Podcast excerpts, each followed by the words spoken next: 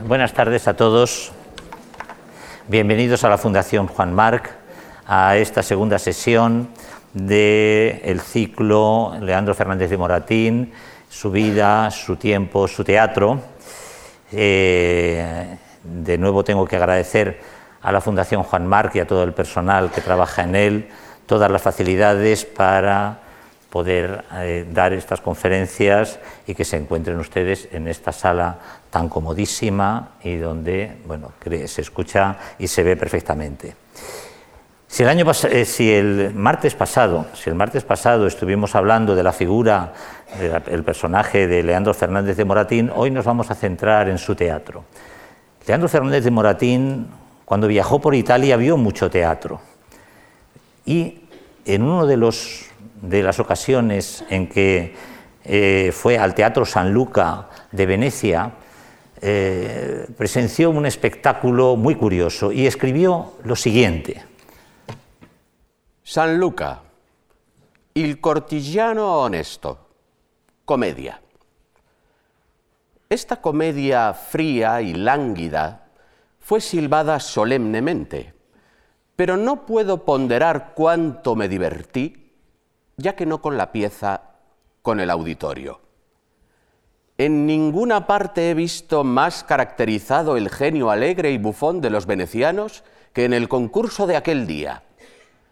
La rechifla empezó por un rumor sordo y amenazador, al cual siguieron brevemente toses, gargajeo y estornudos, como si hubiese un resfriado general, y después una música, la más discordante, la más nueva para mí que imaginarse puede silbidos, bostezos, suspiros, ladridos de perro, croar de ranas, canto de codorniz, mallar de gatos, cacareo de gallos, gruñir de puercos, bramidos, relinchos, todo lo cual, acompañado de risotadas y palmoteo continuo, formaba una alegre y extravagante confusión de sonidos que hacía temblar el coliseo.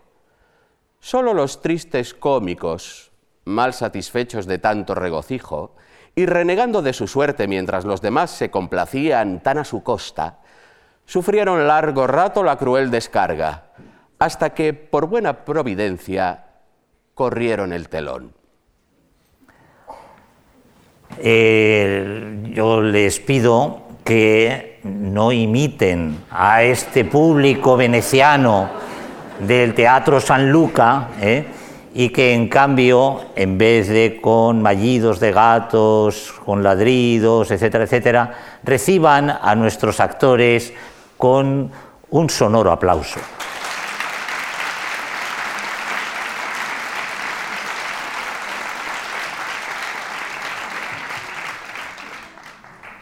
Porque lo mismo que el martes pasado, eh, eh, vamos a tener una conferencia doblemente ilustrada.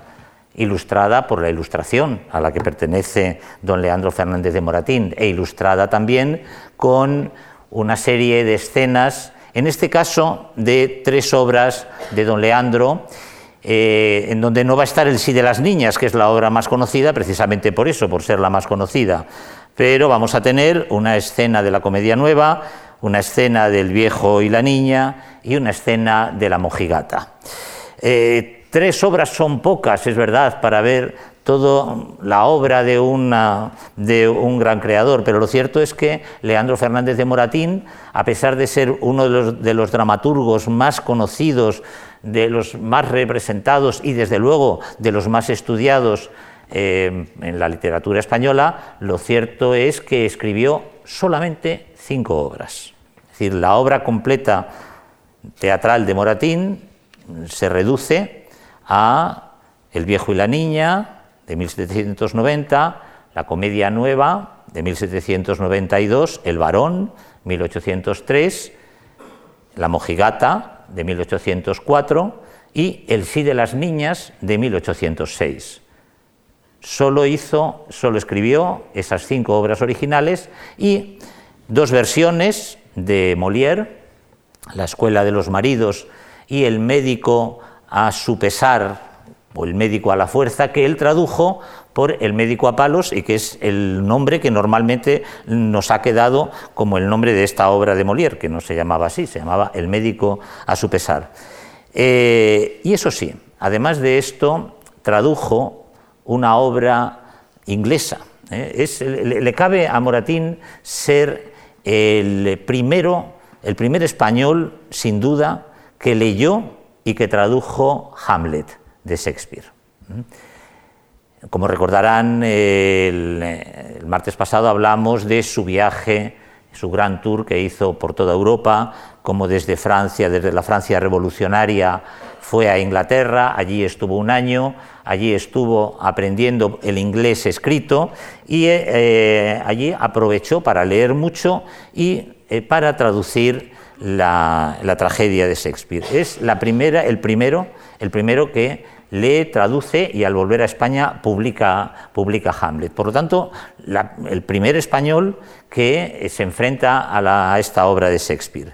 Las opiniones de, Leandro Fernández de Moratín sobre Hamlet son muy interesantes porque revelan eh, primero su gran sensibilidad, su capacidad para descubrir el, valor de una obra artística, pero también eh, las contradicciones que tenía por el hecho de que Hamlet es una obra que está completamente en contra de todas sus convicciones estéticas. Es decir, él, lo escribe, dice, esta obra es muy interesante, cuando la publica dice, esta obra es sumamente interesante, es una gran tragedia, eh, pero está muy mal escrita. Está muy mal escrita. ¿eh? Habla de un monólogo, dice, este monólogo es buenísimo. ¿eh? Este monólogo es buenísimo y además está dicho con pasión, con fuerza. ¿eh? Es uno que empieza a existir o no existir, esa es la cuestión. ¿Eh? Porque él no traduce ser o no ser, ¿eh? él traduce existir o no existir. Y además quizás está bien, quizás está mejor que ser o no ser. Bueno, dice, este es un, gran, es un gran monólogo, pero está donde no debe estar. Este monólogo tiene que estar en el acto primero, está aquí, en el acto tercero no hace nada. De manera que, en fin, es una obra buena, muy buena, ¿eh? pero está llena de errores. Bueno, él no dice errores, dice monstruosidades. Bueno, eh, y sin embargo le parecía una gran obra. Y de vez en cuando tiene, eh, escribe que este momento es donde se nota el verdadero hombre de talento. De manera que, bueno, él se, enfrentó a una dramaturgia Mm, muy diferente, pero era capaz de, ver dónde había verdadero talento. Él fue un espectador bueno, constante, fue siempre que, siempre iba a algún sitio. Iba a Inglaterra, al teatro iba casi todos los días, eso lo sabemos por su diario, y no entendía nada, porque él, eh, él mismo lo escribe. Eh, no logro entender esta lengua, yo la, sé leer, pero no, no sé lo que dicen. ¿no?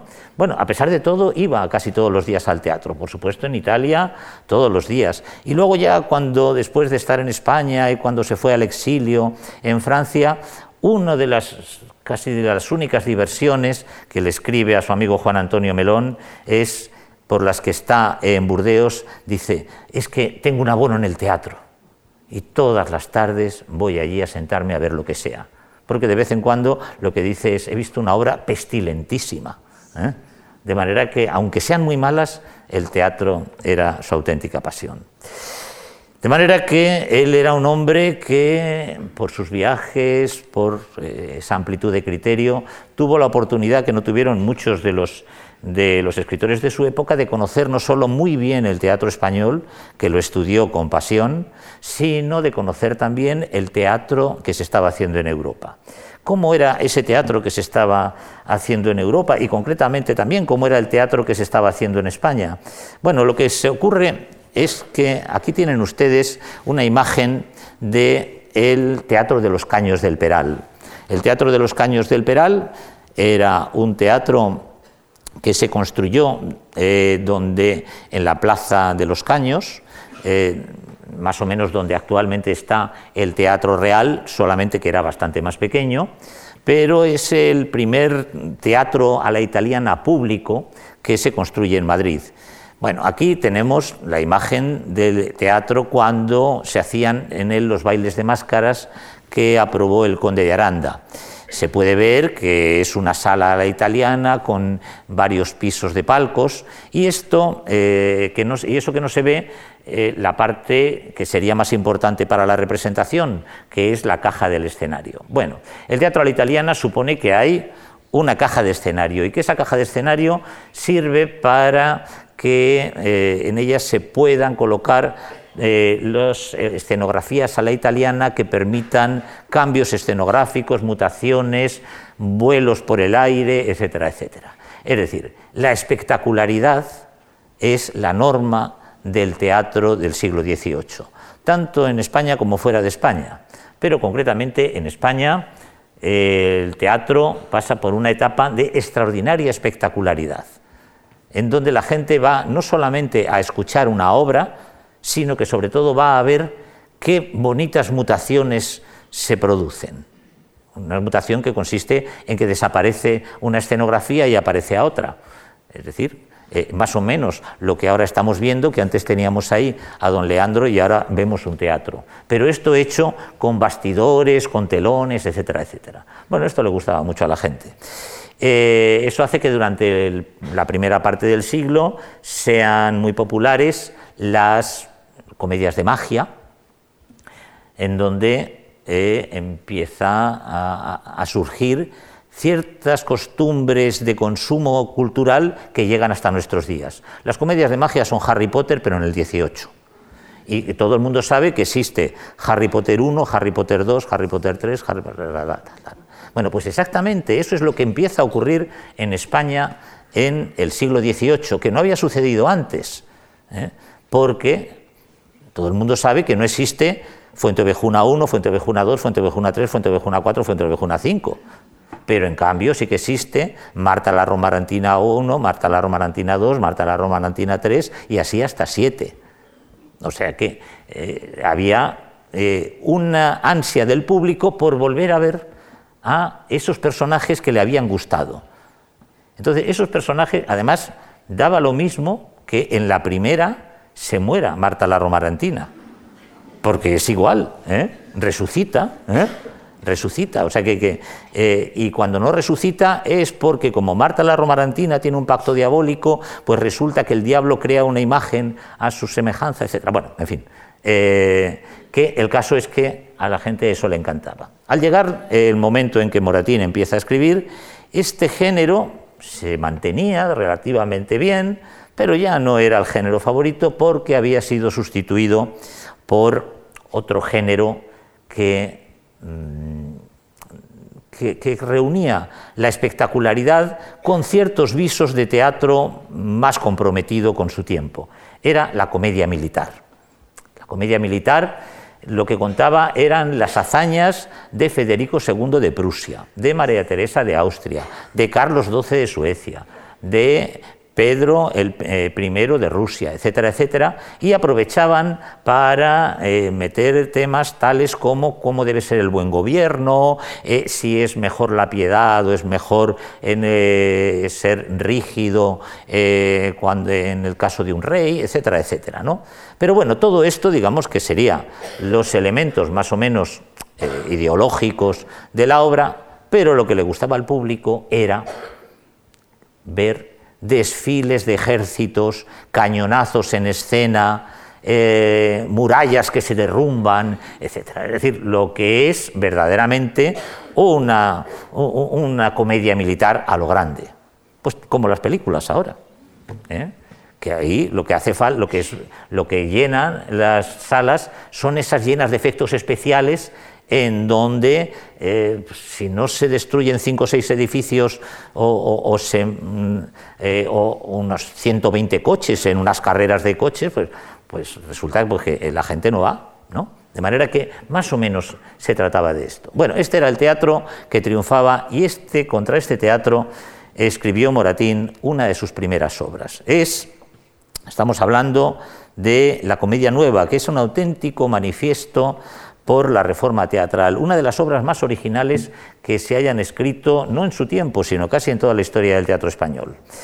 Eh, vamos a ver eh, una, de una escena. Aquí tenemos este, una- un grabado que nos, eh, nos representa precisamente la escena que vamos a ver. Estamos en un café, la comedia esta se ha llamado muchas veces la comedia nueva o el café, y tenemos a cuatro personajes que están hablando de la obra que se va a representar. La obra que se va a representar, la comedia nueva, es una comedia escrita por don Eleuterio.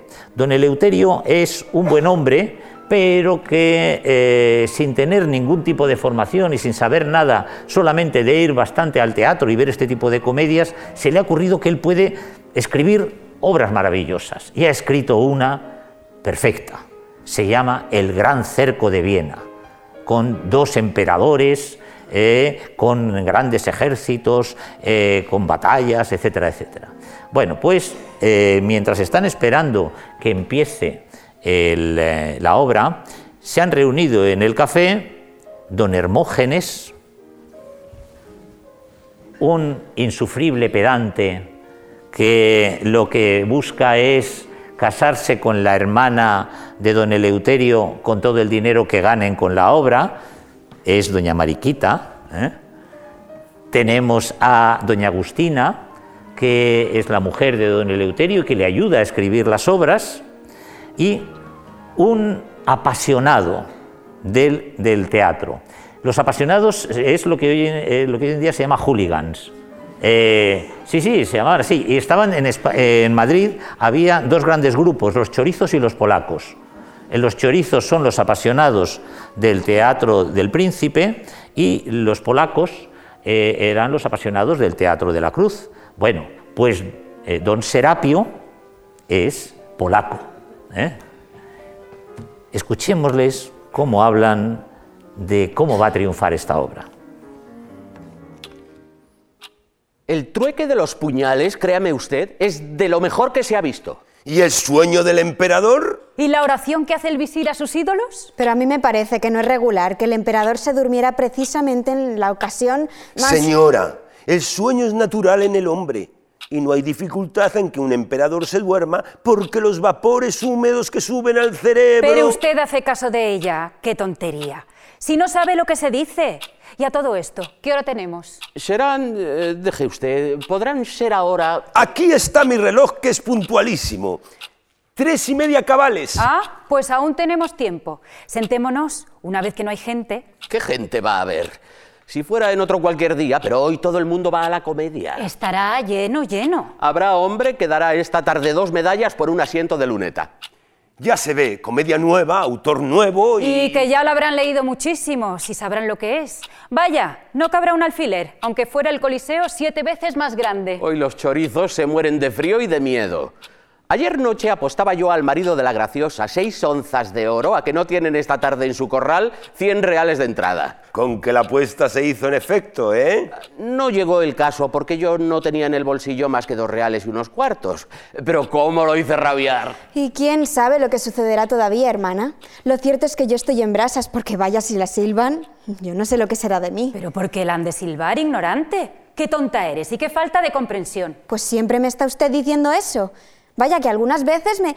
Ay, don Hermógenes, ¿no sabe usted qué ganas tengo de ver estas cosas concluidas y poder ir a comer un pedazo de pan con quietud a mi casa sin tener que sufrir tales sin razones? No el pedazo de pan, sino ese hermoso pedazo de cielo me tiene a mí impaciente hasta que se verifique el suspirado consorcio. Suspirado, sí, suspirado. ¿Quién le creyera a usted? Pues quién ama tan de veras como yo, cuando ni Píramo, ni Marco Antonio, ni los Ptolomeos egipcios, ni todos los Seleucidas de Asiria sintieron jamás un amor comparable al mío. Discreta hipérbole. ¡Viva! ¡Viva!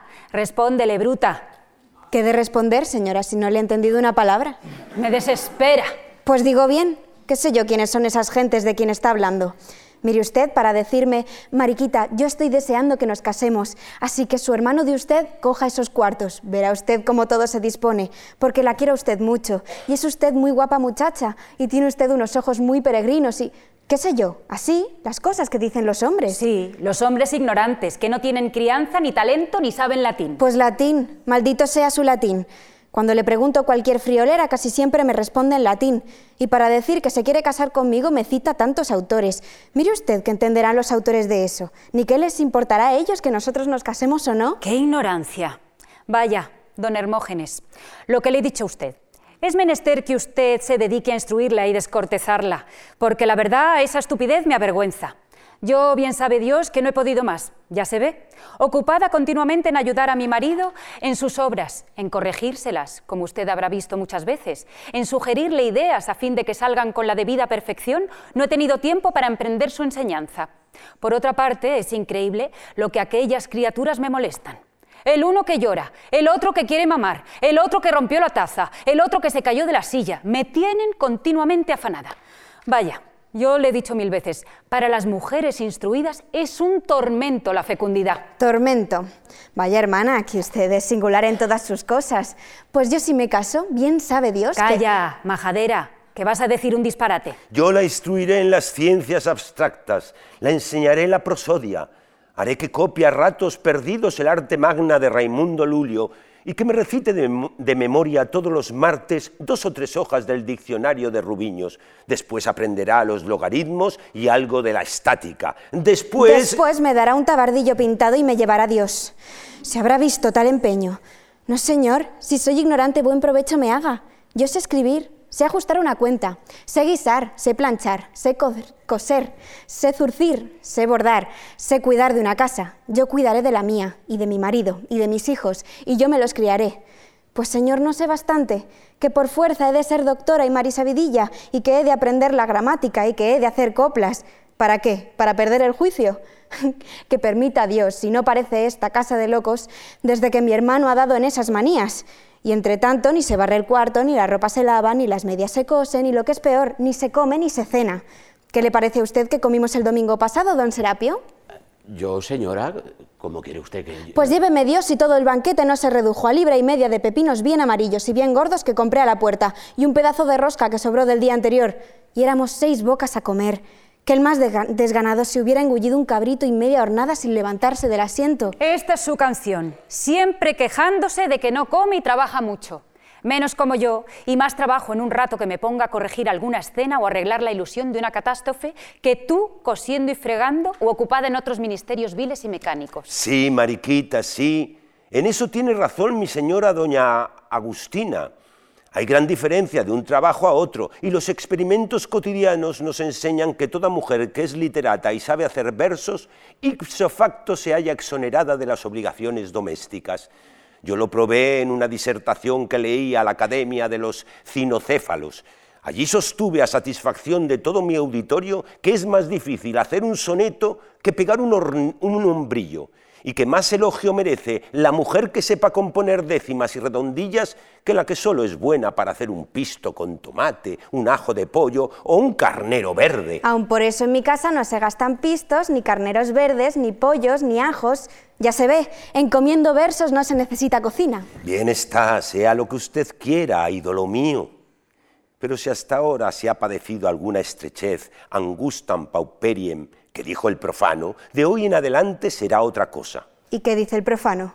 ¿Que nos silbarán esta tarde la comedia? No, señora, la aplaudirán. Durará un mes y los cómicos se cansarán de representarla. Pues ya se ve. Figúrese usted una comedia heroica como esta, con más de nueve lances que tiene, un desafío a caballo por el patio, tres batallas, dos tempestades, un entierro, una función de máscara, un incendio de ciudad, un puente roto, dos ejercicios de fuego y un ajusticiado. Figúrese usted si esto ha de gustar precisamente. Aturdirá. Se despoblará Madrid por ir a verla. A mí me parece que unas comedias así debían representarse en la Plaza de los Toros. Bueno, la comedia no triunfa.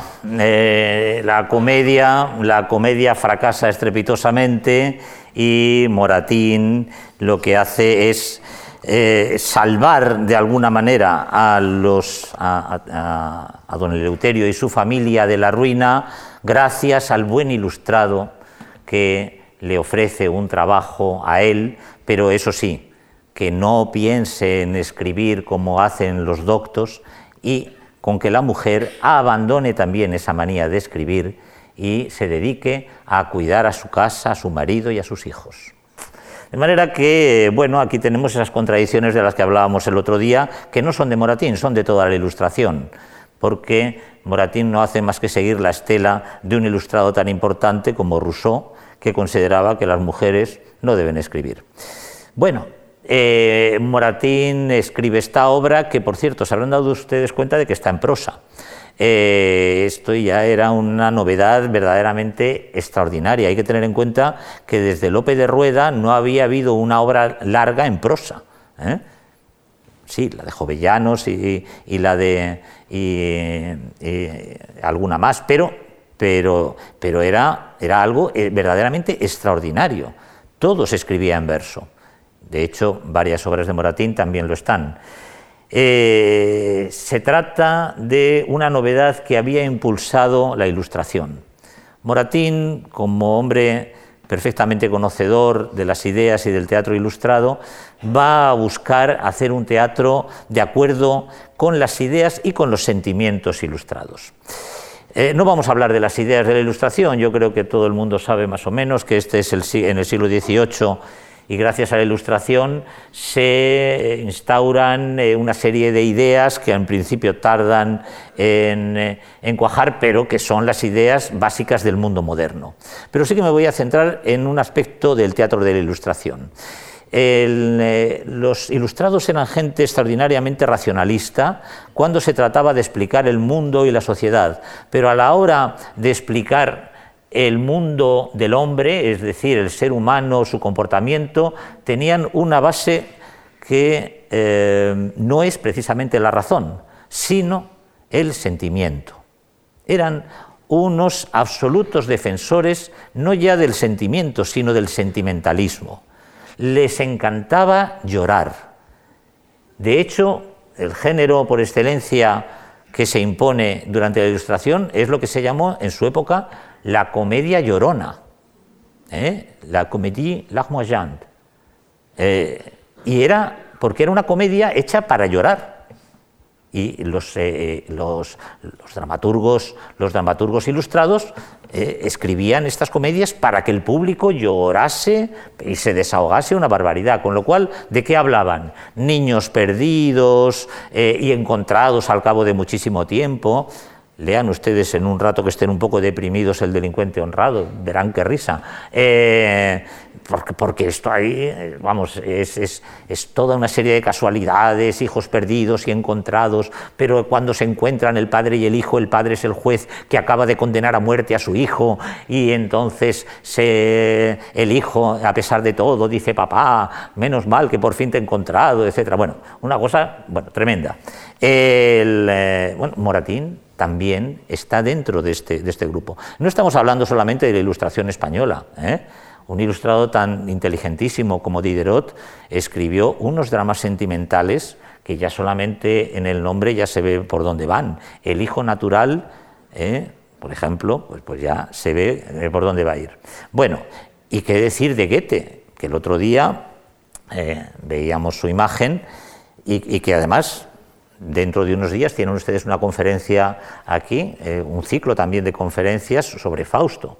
Bueno, Goethe, el gran ilustrado. Bueno, pues tiene un drama, pero un drama de estos sentimentales mm, tremebundos que se llama Clavijo, que tiene un final que no se puede pedir más porque Clavijo se, eh, esto, bueno, tiene un lío con una francesa que resulta que es hermana de Beaumarchais y resulta que ella muere de pena, claro, eh, y sobre el féretro Clavijo y Beaumarchais se ponen a pelear, eh, Beaumarchais mata a Clavijo y Clavijo muere diciendo te amaba, te amaba, a la muerta. bueno, esto lo escribe Goethe, no, no, no, se crean. Bueno, pues estos pues, se pueden imaginar que daba de sí mucho a la hora de llorar. Aquí tienen una imagen que es de un discípulo de Goya, eh, Asensio Juliá, que precisamente es una escena de una comedia, pero es una comedia de estas. Es una comedia porque este personaje, eh, que no sabemos quién es, ha apoyado la espada en el suelo eh, contra su mochila o contra una roca, yo creo que es una mochila, para que eh, para tirarse sobre ella ¿eh? y que le atraviese el corazón. ¿Mm? Bueno, estas son las escenas típicas de este tipo de comedias y Moratín también participó de ello. Bueno, es fundamentalmente su primera comedia, El viejo y la niña, en donde toca un tema que le obsesionará siempre a lo largo de toda su vida como escritor teatral, que son los matrimonios desiguales. Lo que ocurre es que por ser esta la primera comedia, ser una comedia de juventud, por estar muy cerca de este mundo del sentimentalismo ilustrado, es la comedia más radical. Él lo que hace es que el viejo y la niña ya están casados, es decir, la situación es que el matrimonio se ha producido y por lo tanto el conflicto es irresoluble, irresoluble en los términos en que se, eh, vivía en aquella época, en 1790. Bueno, la, imagen de Goya ¿eh? pues, eh, representa una situación extraordinariamente parecida. Aquí podemos ver a la pobre niña, una jovencita, que está mirando con repugnancia hacia el lado para no ver el marido que le ha buscado su familia. ¿Mm? El marido eh, no puede tener peor pinta. Es viejo, es jorobado, tiene una pinta libidinosa que no se le puede pedir más, etc. Esto es lo que eh, ha ocurrido en El Viejo y la Niña. El Viejo y la Niña nos encontramos en Cádiz, el centro comercial español, eh, en, la, eh, en, la, casa del viejo comerciante, y este es viejo, tiene 73 años, ha enviudado tres veces, el viejo don Roque de Urrutia, que se ha casado con engaños con una niña de 18 años.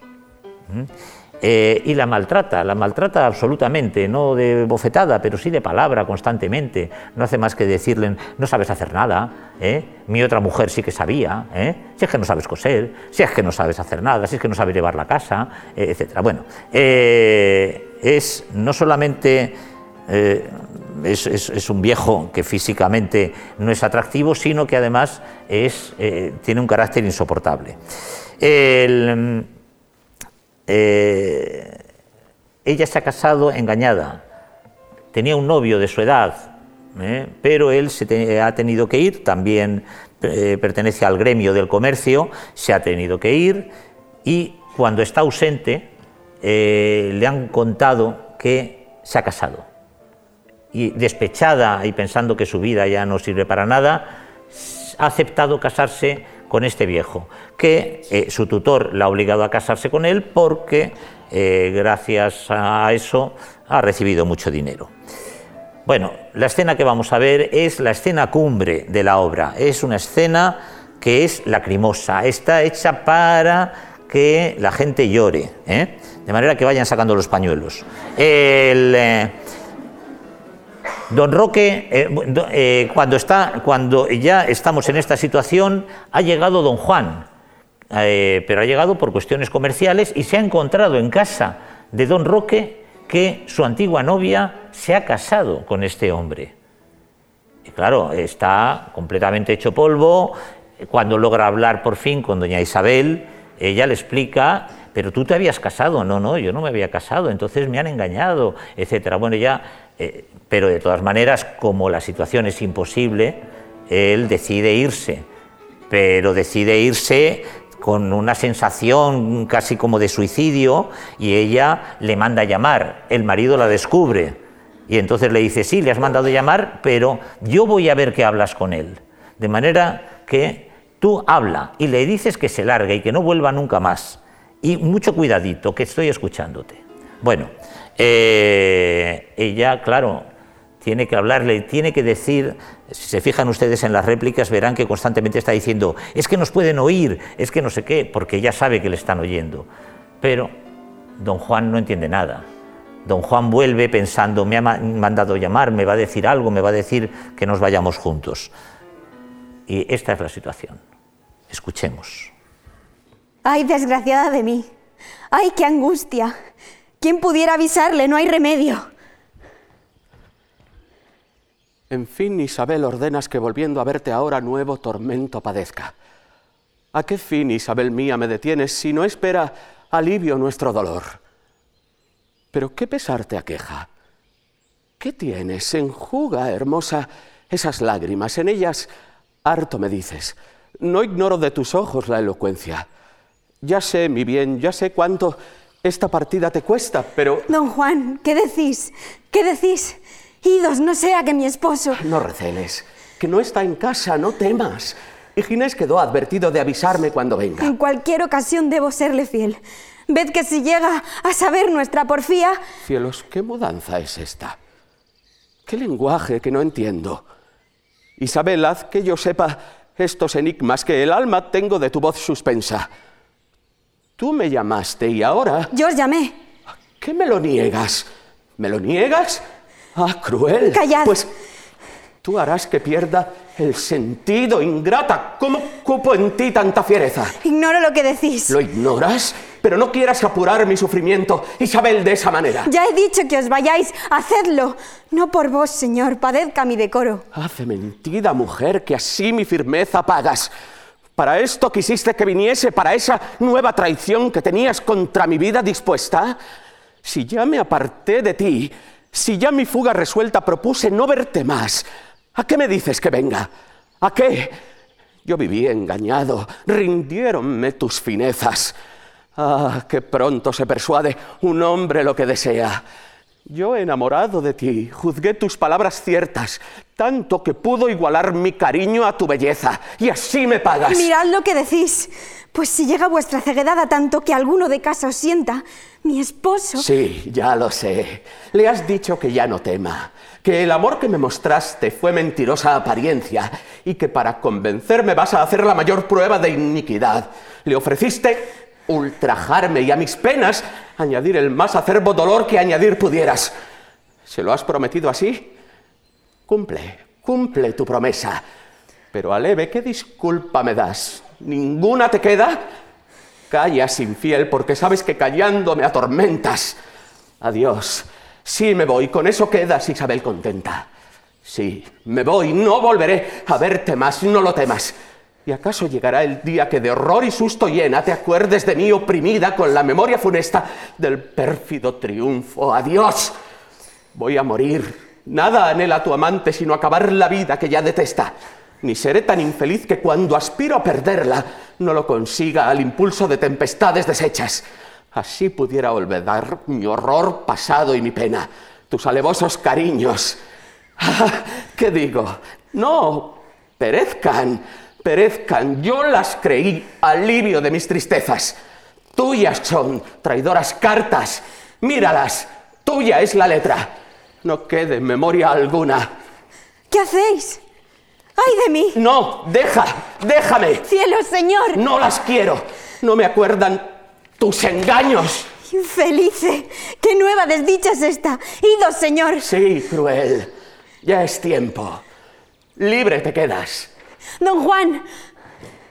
Sí. Pobre de mí.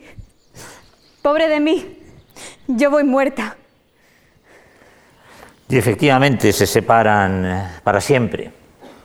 El, final que ofrece Moratín es extraordinariamente mm, radical, radical para su época, porque el matrimonio no se puede deshacer, eh, pero eh, Isabel toma una decisión y es eh, dejar a su marido, dejar a su marido e irse a un convento.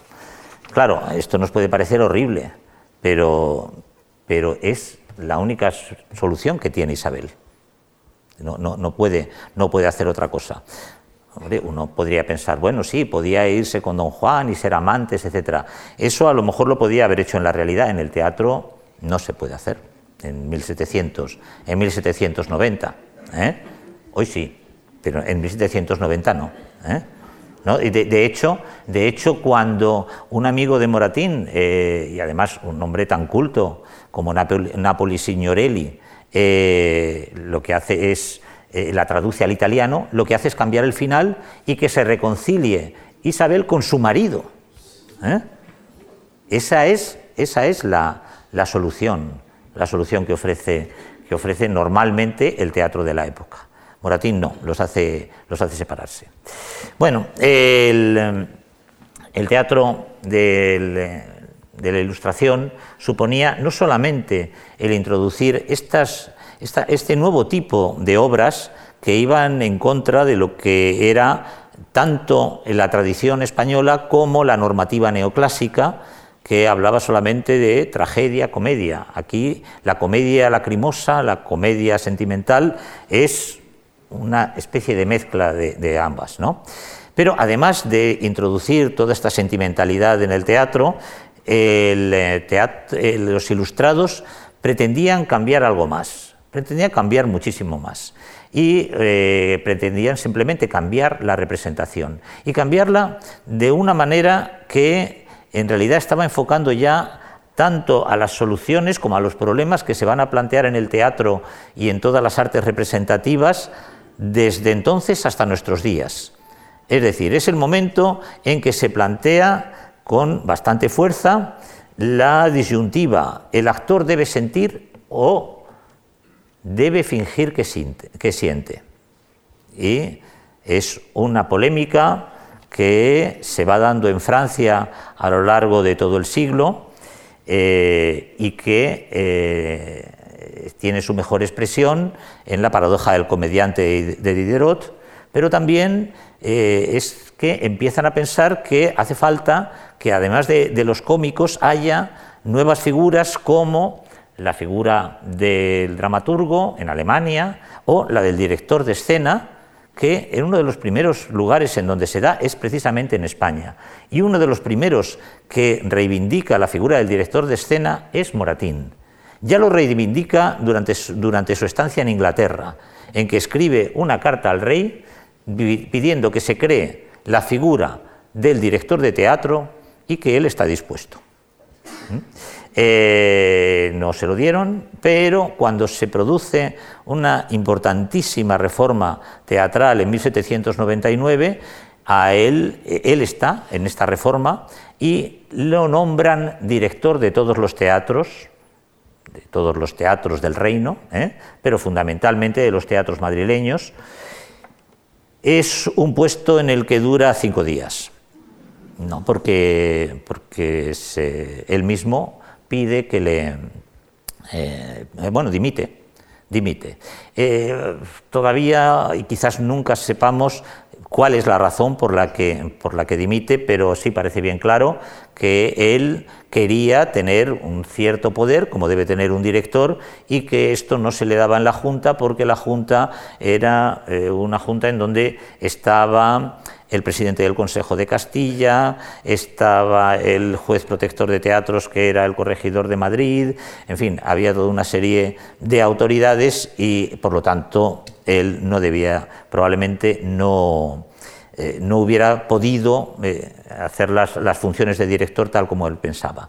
Pero lo que sí que es cierto es que siempre estuvo trabajando sus obras con las mismas ideas que tiene actualmente un director de escena. Y de hecho, además, queda un documento de 1799 en que para representar la comedia nueva, él propone toda una serie de cosas que hoy en día parecen normalísimas, tales como que el texto es mío, yo lo reconozco y digo cómo se debe hacer. Tengo que ensayar con los actores, tenemos que ensayar en el teatro, cosas que parecen absolutamente normales y que entonces no se hacían.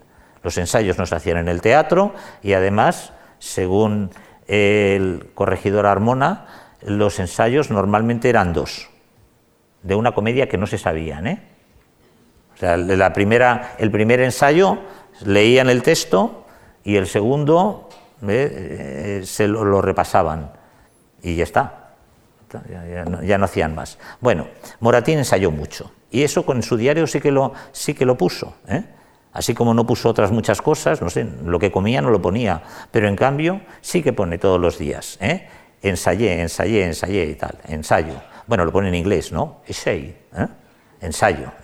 Pero incluso a Forner le escribe una carta diciendo, hablando de precisamente que, que ha estado trabajando con los actores, dice, los amolé a ensayos. ¿eh? los, los, los, los machaqué a ensayos. De manera que, bueno, e-, era un hombre que tenía muy claro qué es lo que había que hacer. En ese aspecto, como después eh, de él ya no nadie siguió ese camino, en realidad es antecedente, pero fue avanzado en su, época casi con 100 o 150 años. Hasta Rivas Cherif no hay otra persona como él en España. O sea, que, realmente es el auténtico creador de la dirección de escena. No estaba solo. Es decir, hay que tener en cuenta, aquí tenemos eh, un ejemplo de que había ya ciertas novedades. Esta mujer tan hermosa, ¿eh? que tiene además este gesto ¿eh? tan, de, tan, digamos, tanto poderío, es la tirana, Rosario Fernández. Y es que es la, eh, pertenece al grupo de las primeras actrices, los primeros actores que no se hicieron en las tablas, sino que vienen de una escuela. Era la escuela que creó Pablo de Olavide en Sevilla y que eh, después de tener los tres años estudiando, se convirtió en una compañía que representaban obras de una manera diferente a como representaban los cómicos españoles.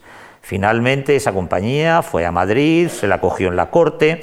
Bueno, y carrera profesional hicieron dos actrices, María del Rosario Fernández, la tirana, y María Bermejo. Eh, por cierto, a, María del Rosario Fernández la llamaban la tirana, no porque fuese tirana ella, sino porque estaba casada con un actor que hacía siempre, debía de ser, tener una cara muy adusta y hacía siempre los papeles de tirano. ¿eh? Entonces, si él era el tirano, ella era la tirana. Bueno, eh, em, de lo que sabemos de cómo representaban estas actrices, María Bermejo y ella, eh, podemos intuir ciertas cosas. Y es que sus críticos decían que no, ¿cómo era? Que, eh, que no decían el texto, sino que lo susurraban. Eso ya nos indica que probablemente hablaban con un tono de voz que no era el tono de voz altisonante para que se oiga en el extremo, sino que probablemente hablaban de una manera que entonces les parecía demasiado natural. Eso no quiere decir que si nosotros las escuchásemos nos pareciese natural, pero entonces sí que, sí que les parecía que aquello era, era algo completamente antiteatral. De manera que hay un nuevo tipo de actor, y este actor va a ser también el caso de Isidoro Máiquez. ¿eh? el, primer gran actor ¿eh? que no solamente, no solamente eh, trata de reformar el teatro en, eh, España, con todo lo que él sabe, con todo lo, todo lo que él puede, todo lo que él, en fin, puede ver de, todo lo que hay a su alrededor, sino que insatisfecho se va a Francia y trabaja con el gran actor el director de la Comédie Française es eh, François-Joseph Talma. Bueno, de manera que es, digamos, el que trae a España, después cuando vuelve a España, es el que trae toda la escuela francesa, toda la escuela de Talma. ¿eh? Y a partir de, ahí, bueno, pues hay ya toda una tradición de actores españoles que son actores, eh, digamos, por un lado, eh, mucho más naturales y por otro lado que tienen una gran vehemencia como corresponde a la época ya prerromántica que les tocó vivir a estos, a estos actores. Bueno, eh, pero además de, todas estas, de estas reformas, ¿eh? Moratín tuvo, en principio, se enfrentó bastante con Máiquez y Máiquez con él, pero finalmente llegaron a ser amigos llegaron a ser amigos y Moratín le dedicó un, eh, un, soneto a su muerte eh, que, que les voy a leer. Tú solo el arte adivinar supiste que los afectos acalora y calma, tú la virtud robustecer del alma que al oro, al hierro, a la opresión resiste. Inimitable actor que mereciste entre los tuyos la primera palma y amigo, alumno y émulo de Talma, la admiración del mundo dividiste. ¿A quién dejaste sucesor muriendo? ¿De quién ha de esperar igual decoro la escena que te pierde y abandonas? Así dijo Melpómene, y vertiendo lágrimas en la tumba de Isidoro, cetros de pone y púrpura y coronas.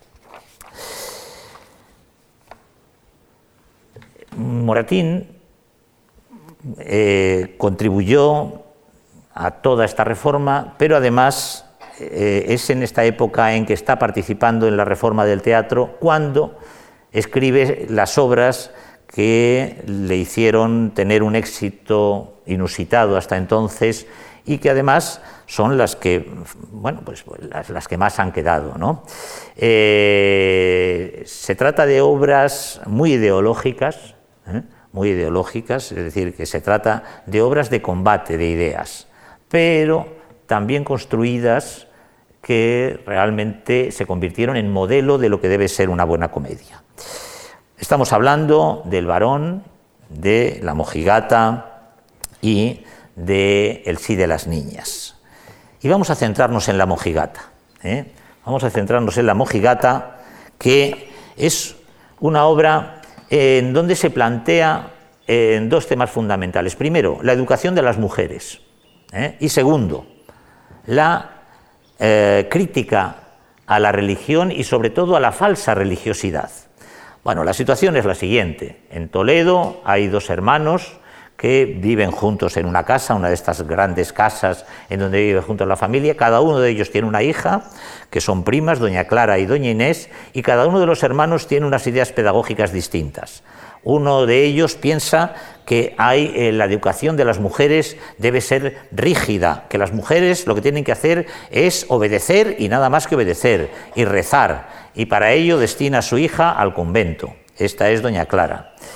Eh, en cambio, el otro hermano, el padre de doña Inés, es partidario de una educación tolerante, pensando que los hijos deben tener capacidad de decidir, que deben eh, seguir sus propias, eh, sus propias ideas, etcétera, y que eh, lo que deben hacer es, bueno, educarse bien y tener, digamos, un, una respeto a los padres, respeto a la autoridad, etcétera, etcétera. ¿no? Bueno, el hecho es que con estos dos tipos de educación, doña Inés, que es la de la educación permisiva, ha salido una mujer perfecta, buenísima. Bueno, es tan buena que la verdad es que es le ha resultado demasiado buena a Moratín.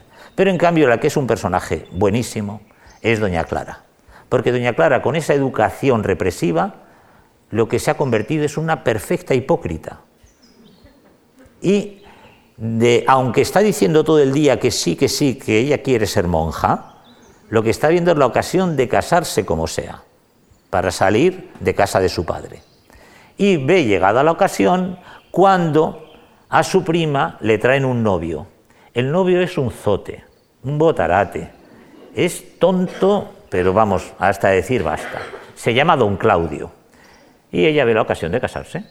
De manera que en una tarde de siesta, en que eh, se están las ventanas entornadas y toda la casa en penumbra, aprovecha para quedar con don Claudio y tratar de seducirlo. Claro, es muy fácil seducir a don Claudio. Vamos a verlo. Aquí tenemos a doña Clara y a su criada Lucía. Pisa quedito, no sea que la gente alborotemos. Mucho temo que nos pillen. Chito, Si apenas resuello. mira si aguarda don Claudio. Allá voy. Si sale el viejo y en estos malos fregados coge a la niña, qué bueno. Don Claudio, ¿Quién es? salid. Ya te sigo, pero llevo un miedo que es un horror. No temáis, que a mayor riesgo nos exponemos nosotras.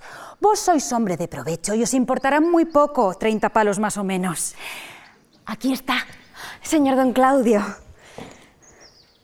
Doña Clara, mucho os debo. Mucho, mucho. tenga cuidado, no nos oigan y lo echemos todo a perder. Periquillo me habló del cariño vuestro. Yo vengo a saber de vos, si lo que asegura es cierto, porque me admira infinito que un hombre, que un caballero de prendas así varíe de inclinaciones tan presto. ¿Mi prima en qué desmerece para que os deba un desprecio? ¿Es menos linda que yo? Es que no consiste en eso, sino... ¿En qué consiste?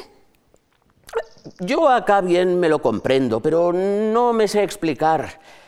Tiene doña Inés un cierto no sé qué que no me gusta, la verdad. Yo no me meto en si es bonita o es fea, en si tiene o no buen genio, pero... Ved que vuestro padre aprueba este casamiento y a este fin os envió. Pero bien, si no la quiero... Yo no alcanzo la razón. Ni yo tampoco la entiendo. Ella es muy buena muchacha, muy honrada, no lo niego, en fin. Mucho yo- arriesgáis, don Claudio, pues al saberlo mi padre, el vuestro y mi tío se habrán de enfadar por ello, y con razón. ¿Y qué importa? Le daréis un sentimiento a mi prima. Eh, doña Inés, eh, según lo que en ella veo, no podrá sentirlo mucho. ¿Por qué no? Porque sospecho que no me quiere gran cosa. Si a vuestros merecimientos igualara su pasión, mucho debiera quereros. Pero es menester también, para amar, entendimiento. Ay, si fuera como vos. Yo, don Claudio, no pretendo canonizar mi conducta a costa de su desprecio. Solo sé que de las dos es tan diferente el genio, tan opuestas las costumbres, que nada nos parecemos. Eso habrá dado ocasión para que algunos sujetos de prendas muy estimables, tal vez sin yo merecerlo, pongan los ojos en mí. Pero, don Claudio, os, pro- os protesto que ingrata su amor hallaron solo indiferencia y tedio. Siempre retirada en casa, sin dar que decir al pueblo. Mis galas son este traje humilde, mis pasatiempos la devoción, la lectura de libros santos y buenos, y aún así somos tan malos, mas no todo el mundo hace esto. Mi prima, bueno, es al fin mi sangre y sobre todo no quiero que nadie piense de mí que sus acciones reprendo. Jesús, eso no. Es verdad. Pero acá bien conocemos lo que va de prima a prima. Ese garbito, ese aseo, ese modo de mirar. Doña Clara es mucho bueno. Y sobre todo, don Claudio, la virtud, recogimiento y santo temor de Dios es lo principal. Yo veo muchas de mi edad y acaso tengo bien cerca el ejemplo que, interpretando a su modo procederes deshonestos, llaman cultura y donaire lo público del exceso, los escándalos del vicio. Ay, mi don Claudio, qué tiempos alcanzamos. Ya se ve, el mundo, el mundo. Ello es cierto, que se ven cosas que pasman. Si dura el sermón, reviento. Por eso, no haciendo cuenta ni de los bienes que hereda en Sevilla, ni pagada de amorosos rendimientos, blandas caricias que tanto pueden en mi débil sexo, un claustro fue mi elección. Con que al fin... Antes de veros, Y después... mucho os estimo, don Claudio. Eh, Pero pensemos... Si es verdad que me queréis. Si es verdad, pues no ha de serlo. Toma, ¿queréis que lo jure? ¿Jurar? Ay, Dios, no, por cierto, vaya, jurar. Eh, Pues amiga, una vez que resolvemos casarnos y está el asunto de tal manera... Hablad quedo. eh, que importa la diligencia y vaya como están ellos en que os habéis de... Señora, que viene gente. Escapemos. A prisa. Bueno, escapan, efectivamente, echan la culpa a la, a- a la otra prima, etcétera, pero bueno, al final todo se resuelve con el triunfo de los buenos y doña Clara recibe su castigo, que es casarse con don Claudio. Bueno. El- eh, la mojigata fue un notable éxito, pero fundamentalmente el éxito de Moratín vendría dos años después, cuando estrena El sí de las niñas. Fue el mayor éxito de todo su tiempo y eh, uno de los mayores éxitos de toda la historia del teatro español. Eh, según René Andioc, que es quien ha estudiado toda la, toda la obra de Moratín, eh, la vio, eh, bueno, estuvo 26 días seguidos, eh, eh, 26 días seguidos en, en el teatro, cuando lo normal era que una obra durase dos, tres días. Entonces, bueno, y sabemos por qué, porque también lo ha estudiado René Andioc, por las mujeres. Las mujeres acudieron en masa a ver el sí de las niñas. Y por lo tanto, es- está claro que las mujeres sintieron que estaban hablando de ellas. Este tema de su educación, la educación de las mujeres, el matrimonio forzado, etc. Bueno, pero exactamente por tener tanto éxito, inmediatamente eh, hubo una reacción. La obra, tanto La Mojigata como El sí de las niñas, fueron denunciadas a la Inquisición. En 1806 se- la cosa se solucionó relativamente bien. El inquisidor era eh, el inquisidor Arce, que era un hombre ilustrado y no, no pasó, no pasó nada. Pero después vino la guerra, después eh, Moratín tuvo que exiliarse, después vino Fernando VII y Fernando VII volvió a instaurar la Inquisición y volvió entonces la denuncia. En 1819 hay unos informes de la Inquisición acerca de el sí de las niñas y de la mojigata. Y lo interesante es ver qué opinaba el inquisidor, el censor de la Inquisición. Fray Rafael, por favor.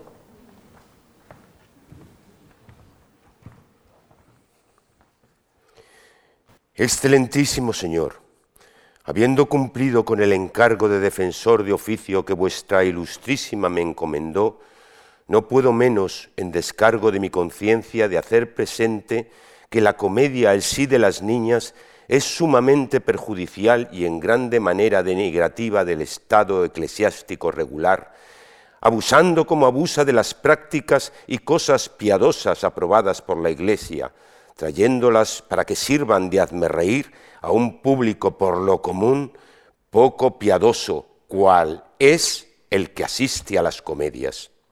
Esta comedia es tanto más perjudicial cuanto el lenguaje y las gracias que abundan están tomadas de lo más puro de la lengua castellana, acompañándole una naturalidad encantadora en las personas que hablan. Yo mismo he oído citar algunos dichos de esta comedia y he sido testigo del efecto que produjeron en los concurrentes, por lo que infiero cuál será el que produzca el todo de ella, acompañado del aparato e ilusión teatral. Queda de vuestra ilustrísima su servidor y capellán, que a vuestra ilustrísima besa su mano. Madrid y julio primero de 1819. Padre Flores, gracias es una de las mejores críticas que he leído nunca. Es una obra tan buena que hay que prohibirla. Esto es lo que dice. Bueno, y efectivamente se prohibió. Se prohibió desde 1819 hasta que murió Fernando VII y también hasta la desaparición de la Inquisición. En 1834 se pudo estrenar, había desaparecido la Inquisición, por cierto, gracias a otro dramaturgo, a Martínez de la Rosa, que fue el que, el que acabó con ella. Bueno, se estrenó, se estrenó después de haber estado prohibida mucho tiempo, pero la gente la leía.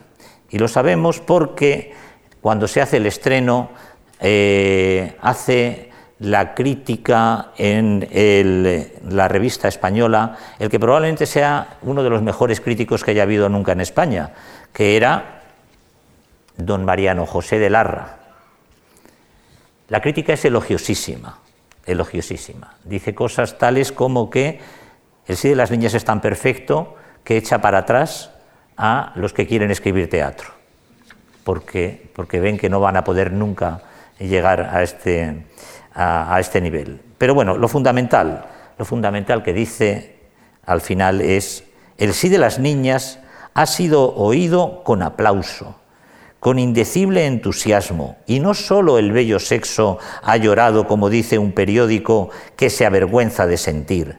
Nosotros los hombres hemos llorado también, y hemos reverdecido con nuestras lágrimas los laureles de Moratín que habían querido secar y marchitar la ignorancia y la opresión. Es posible que se haya creído necesario conservar en esta comedia algunas mutilaciones meticulosas, oprobio a los mutiladores de las comedias del hombre de talento. La indignación del público ha recaído sobre ellos, y tanto en la mojigata como en el sí de las niñas, los espectadores han restablecido el texto por lo bajo. Felizmente, la memoria no se puede prohibir. Es una frase que creo que puede servir para muchas ocasiones pero con esta terminamos. La memoria no se puede prohibir. Muchas gracias y les pido sobre todo un aplauso para nuestros actores, actores